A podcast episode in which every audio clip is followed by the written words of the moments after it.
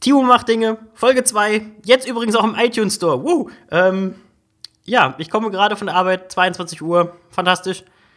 Äh, normalerweise in einem Podcast gibt es äh, ein Follow-up, äh, Follow-up zu letzter Woche. Ich habe gut und gerne 50 Euro beim Parken gespart, super.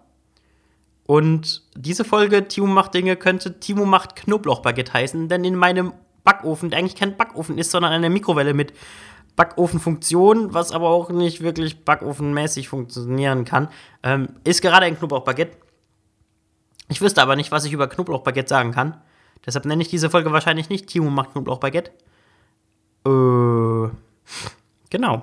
Ansonsten, ähm, ich bin gerade so froh, weil ich aus dem äh, Bus gestiegen bin, als eine äh, Frau, eine türkische Frau mit wohl einem Dutzend Kinder. Ein Dutzend Kinder hört sich so falsch an. Es klingt wie so eine, so eine Mengenangabe beim Metzger. Ich hätte gern ein Dutzend Kinder und dazu 500 Gramm Hack. Genau, das. Oh, ich rede jetzt einfach gar nicht weiter.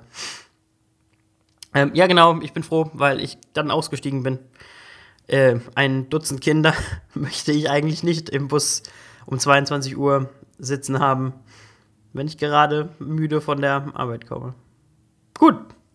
Äh, jetzt ist auch schon wieder die Zeit, diesen Podcast zu beenden, diesen schnelllebigen Podcast.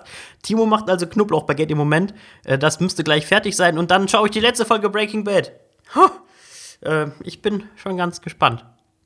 Nun denn, liebes Internet-Tagebuch, verabschiede ich mich.